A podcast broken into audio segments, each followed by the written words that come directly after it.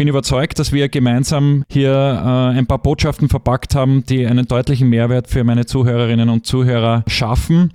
Vielen herzlichen Dank, dass du heute da warst. Das war mir eine große Ehre und life loves you.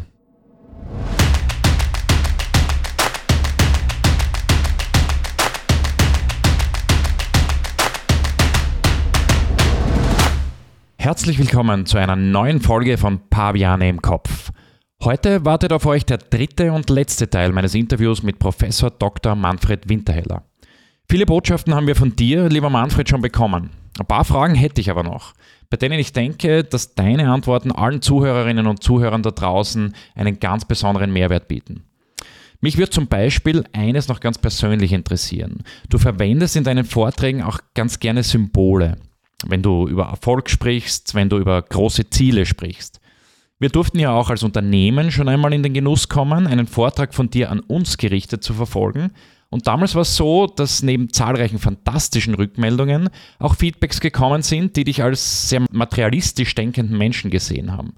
Deine Symbole sind ja oft Geld oder große Yachten und das konnte von so manchen nicht ganz eingeordnet werden. Polarisierst du da bewusst oder was bezweckst du mit diesen Symbolen, die du da immer wieder verwendest? Alexander, ich bezwecke damit gar nichts. Es ist meine Art, mich auszudrücken und das, was ich sage, meine ich ernst. Mhm. Das heißt, wenn ich darüber rede, dass es eine gute Idee ist, wenn man finanzielle Freiheit so weit wie möglich verwirklicht, dann meine ich das so, wie das hinüberkommt. Und ob das meine Zuhörer gern hören oder nicht, berührt mich extrem wenig. Verstehst du, die Wahrheit kann ja nicht davon abhängig sein, was die Leute gern hören wollen. Und äh, es ist einfach schwierig, positive Worte über die Armut zu finden. Es gibt sicher Gutmenschen, die sich da den ganzen Tag irgendwas daherreden können, aber ich, ich, ich sehe da nichts drin. Ich glaube, dass Armut, also nicht genügend Geld haben, schlimm ist dass sie zu Unglück führt in der Familie, dass, dass kein Mann glücklich ist, wenn er kein Geld hat, dass keine Frau glücklich ist, dass sie auch ihre Kinder nicht glücklich machen. Das Schlimmste an der Armut ist meiner Erfahrung nach, dass man nicht geben kann. Und jetzt kann man natürlich sagen, ja, aber wir sind ja alle nicht arm. Ja, das ist eine Definitionsfrage. Das ist einfach eine Definitionsfrage. Wir, wir haben in aller Regel keine besonders hohen Standards, sondern die meisten Menschen leben ob sie es zugeben oder nicht, das Leben ihrer Eltern nur auf dem höheren Niveau, auf das sie die Kultur gehoben hat. Das heißt, sie haben aus eigenem, sie fahren im Prinzip das gleiche Auto wie der Papa. Nur ist es jetzt natürlich kein VW Käfer mehr. Den gibt es ja gar nicht mehr.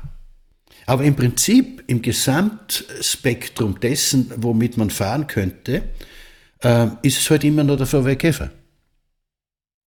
Und mir geben Autos gar nichts. Ich möchte aber trotzdem eines der besten haben. Das ist einfach ein, ein Standard. Das ist ein Anspruch, den man an sich selber stellt. Da haben wir unter dem Thema Exzellenz drüber ausführlich gesprochen. Aber es ist auch ein Anspruch, den man an seine Umgebung stellt. Und daher rede ich über sowas gern. Und wenn das gewisse, wenn das manche Leute, nicht gewisse Leute, das klingt so, als wäre es eine Klasse, sondern wenn manche Leute sich davon äh, aufgewühlt fühlen, finde ich das einfach nur gut. Und wenn jemand mhm. sagt, ich, ich brauche keine Yacht, dann sage ich, ja, um Gottes Willen, das geht ja gar nicht. Das ist, wenn jetzt alle eine Yacht wollen, wird es auch eng, nicht? In der Adria. Äh, und das geht gar nicht. Es geht nur darum, dass man lernt, dass man höhere Ansprüche haben darf. Und wenn wir uns anschauen, Alexander, die Natur, die ist von einer derartig überwältigenden Wachstumsgier. Wenn man sich anschaut, wenn im Frühjahr die, die Magnolien blühen, für wie, für wie kurze Zeit die Natur derartig riesige Blüten entwirft, die nach wenigen Tagen einfach zu Boden fallen. Weg damit, machen wir nächstes Jahr neu. Wenn wir uns anschauen, wie viel Wasser fällt, wenn es regnet, dann sehen wir, dass diese ganze Klein-Klein- und Bescheidensein-Philosophie nichts Spirituelles hat.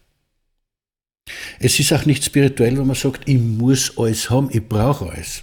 Mir geht es mehr um die Erlaubnis. Mhm. Wenn jemand sagt, ich brauche keine Yacht, aber ich könnte sie mir leisten, dann sage ich, ja, das ist ein Red. Aber ich habe es nicht gern, wenn jemand im Auto sitzt und sagt, schau, da fahren die Gestopften vorbei. Also in Wirklichkeit hätte er auch gerne ein großes Auto und ist neidig. Das mag ich nicht. Aber wenn jemand sagt, nein, ich brauche das nicht. Ist aber wunderschön, so ein Porsche. Ich habe keinen Porsche übrigens, nicht? Das, also damit du nicht glaubst, ich verkaufe da mein Auto als, als vorbildlich. Aber es ist einfach was ingenieurtechnisch und designtechnisch Unglaubliches. Man muss ja erst einmal die erfolgreichste Autofirma der Welt werden. Ne?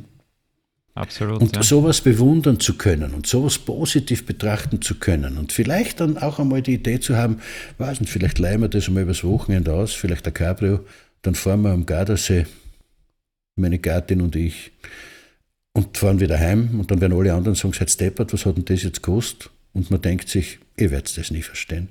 Das meine ich. Mhm. Also ich finde es besonders interessant, dass du jetzt ja da auch sehr elegant das Thema Großzügigkeit mit verpackt hast, dass einem auch dieses große Denken und dieses Streben nach mehr ja dann auch ermöglicht, mehr zurückzugeben und großzügiger zu sein. Habe ich das richtig verstanden? Um, ähm, that's it, Alexander. Das ist es. Genau das mhm. ist es. Ich kaufe mir selber nichts. Mir kauft alles meine Frau. Meine Frau kauft sich selber nichts. Kauf alles ich. Wir haben übrigens nur ein Konto. es geht nicht ums Geld. Mhm. Es geht um die Tatsache, dass ich, äh, ich sammle bestimmte Dinge und mein, meine Händler wissen, ich kaufe mir's nicht.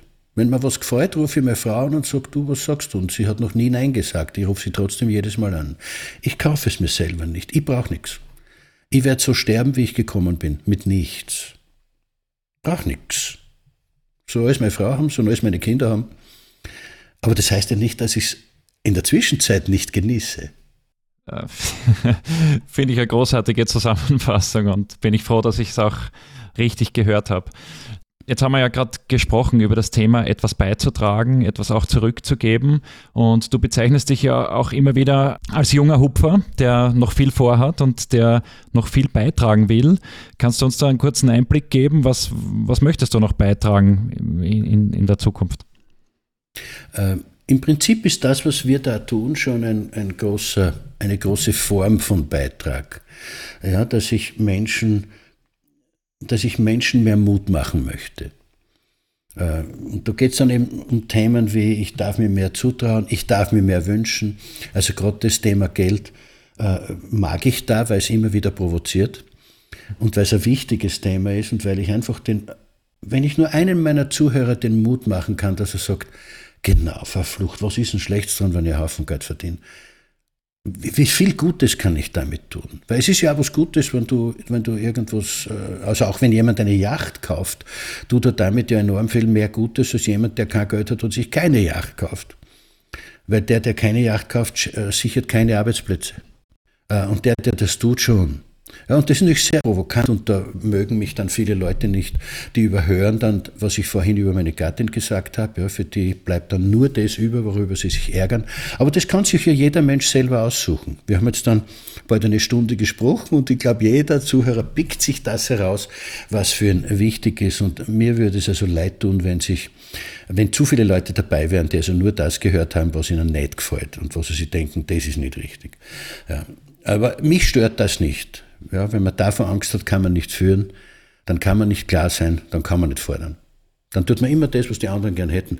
Und da habe ich für mich einfach gelernt, äh, ich brauche nicht so sein wie die anderen, weil die gibt es ja eh. Ich muss so sein, wie ich bin, weil mich gibt es sonst nicht. Und dann wäre dort an meiner Stelle eine Lücke.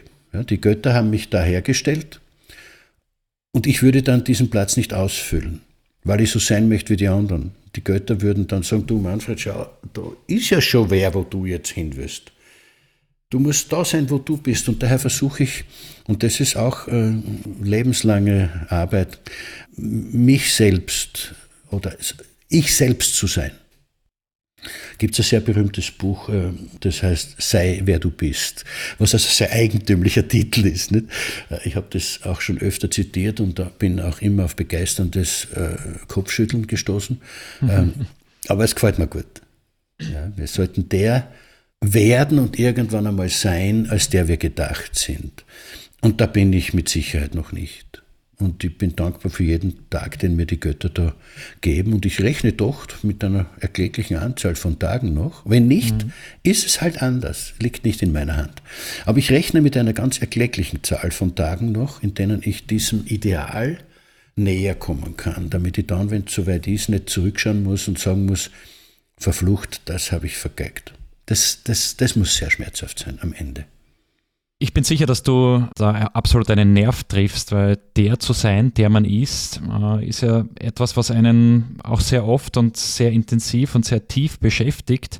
Hast du da einen vielleicht ganz praktischen Tipp äh, im Sinne von probier was aus, experimentier mit, äh, mit deiner Umwelt und mit deinen Möglichkeiten, dass man sich selber findet, dass man der wird, der man ist? Ich denke schon, dass ich da was dazu sagen kann. Es ist eine gute Idee, wenn wir mehr auf unsere innere Stimme hören. Also nicht auf, das, auf die Paviane im Kopf, sondern auf ihr Gegenteil. Auf die innere Stimme, ob die aus dem Herzen kommt, wie ja die nordamerikanischen Indianer meiner Information nach gedacht haben, für die war ja der Sitz der Intelligenz das Herz. Wir glauben halt jetzt, ist es im Kopf und können uns nichts anders vorstellen, aber wir haben uns schon oft geirrt. Vielleicht gibt es beides. Äh, und auf diese Stimme mehr zu hören, äh, das führt uns dorthin, wo wir hingehören. Wir wissen es ja nicht. Wir wissen es ja nicht. Wir haben, ich habe es eh schon erwähnt, so viele Tausende, du sollst, du musst, du darfst nicht und, und so weiter, dass wir gar nicht mehr wissen, verflucht, was ist denn jetzt richtig, was soll ich denn jetzt tun? Ähm, aber es gibt eine Stimme in uns, die weiß. Und meine Empfehlung ist, hör öfter auf diese kleine Stimme in dir.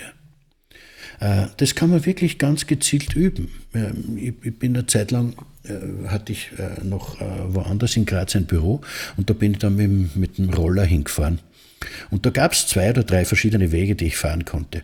Und es ist ja möglicherweise gar nicht so belanglos, wo man fährt, weil auf einem bestimmten Weg kommt da vielleicht der Psoffner entgegen mit dem Auto und du bist tot. Das wünschen wir uns nicht. Dann, dann würde man sagen, wäre ich woanders gefahren.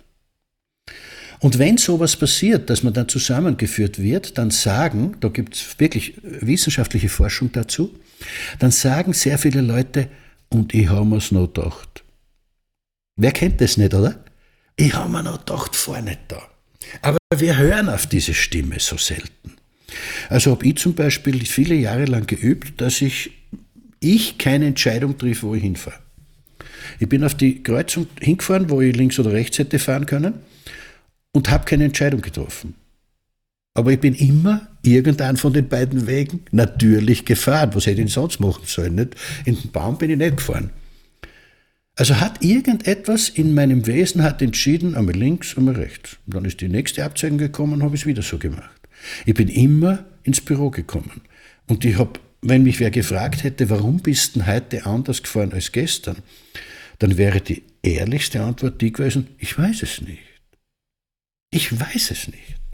Weil ich erlebt habe, dass so oft diese Stimme mich vor Schlimmem bewahrt hat. Und dass ich eigentlich immer, wenn ich gegen sie entschieden habe, eingefahren bin. Und wenn man dann eben aus der Forschung hört, dass so viele Leute, wenn was Schlechtes passiert, nachher sagen, ich habe mir noch gedacht, dann ist das, denke ich, ein guter Rat. Und wenn man diese Stimme dann kultiviert, also wenn man, wenn man Übung hat, jetzt sind wir wieder am Anfang unseres Gesprächs. Also wenn man Übung hat, wenn man beharrlich geübt hat und es dann besser und besser kann, dann wird diese Stimme uns auch bei großen Entscheidungen deutlicher führen. Sie tut es ja heute schon. Die Weisen sagen, die Götter sprechen 24-7 mit uns, ununterbrochen. Wir sind es, die nicht zuhören. Na, dann ist es einfach. Dann müssen wir zuhören üben. Und, mhm. und, das, was ich jetzt gerade geschildert habe, ist eben so ein ganz primi fast primitiv anmutendes Beispiel, wie man das üben kann. Nicht zu viel denken.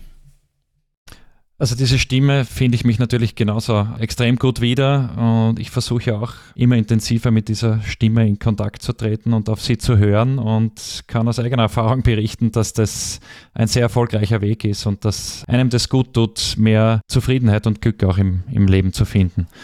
Ja, wir haben jetzt über viele Botschaften schon gesprochen. Also wir haben doch viel unterbekommen, auch wenn wir am Anfang gesagt haben, wow, wir haben viele Themen und wie lange werden wir da brauchen, das alles durchzubringen.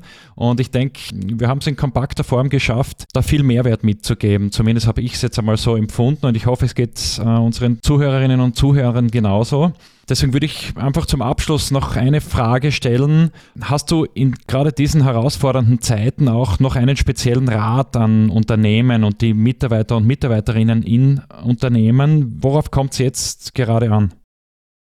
Natürlich könnte man jetzt eine weitere Stunde mit gescheiten Ideen füllen, aber ich, ich, ich möchte auch da nur ganz was Schlichtes sagen, weil in Wirklichkeit muss ich auch wieder sagen, ich weiß es nicht. Äh, aber was mich bewegt, ist das Licht am Ende des Tunnels. Ich mache ja auch einen Podcast, wie du wahrscheinlich weißt, aber nur sehr kurze, äh, fünf Minuten Einheiten maximal. Ja, Und ich, ich die kenne sie alle. Immer mit alles, alles wird wieder gut. Wir dürfen diese Überzeugung, dass das Leben gut ist und dass die Götter es gut mit uns meinen. Äh, Götter ist auch ist ein Symbol, ja, ob du da jetzt sagst, weil du sehr gläubig bist, Gott oder ob du sagst Allah oder ob du sagst Manitou oder ob du sagst die Matrix oder das Nullpunktfeld, ist ja völlig egal. Ich glaube, der Kraft, die das Universum geschaffen hat, ist es völlig wurscht, wie die Erdlinge äh, auf einer dieser Milliarden, äh, in einer dieser Milliarden Galaxien und da in einem ganz kleinen Sonnensystem und da wieder ein ganz kleiner Planet und da hocken wir um äh, wie, die, wie die Bakterien. Der ist es doch völlig wurscht, wie wir sie nennen. Und ich sage halt jetzt Götter, weil das ein, ein ziemlich wertfreier Begriff für die meisten Menschen bei uns ist. Ich glaube, dass die Götter, die Schöpfung es gut mit uns meint. Ich glaube nicht, dass wir da auf Erden sind, um geprüft und am Schluss verurteilt zu werden. Ich glaube, dass wir auf der Erde sind, um aus uns was zu machen und der Kraft des Lebens neue Erlebnisse zu schenken, so wie jeder Apfelbaum einfach Äpfel trägt und das nach bester Kraft jedes Jahr. Zwischendurch hat er mal, habe ich mir sagen lassen, Pausenjahre, ja, wo er weniger Äpfel trägt und dann wieder ein paar Jahre gewaltig. Und so, wenn wir Menschen das auch so tun und wenn wir nie die Hoffnung verlieren, wenn wir immer wissen, dass es diese Kraft gibt und dass sie auf uns schaut, dann können wir nicht scheitern. Und üblicherweise sage ich am Schluss, und wenn du mir erlaubst, würde ich das jetzt auch gern so machen, Life loves you.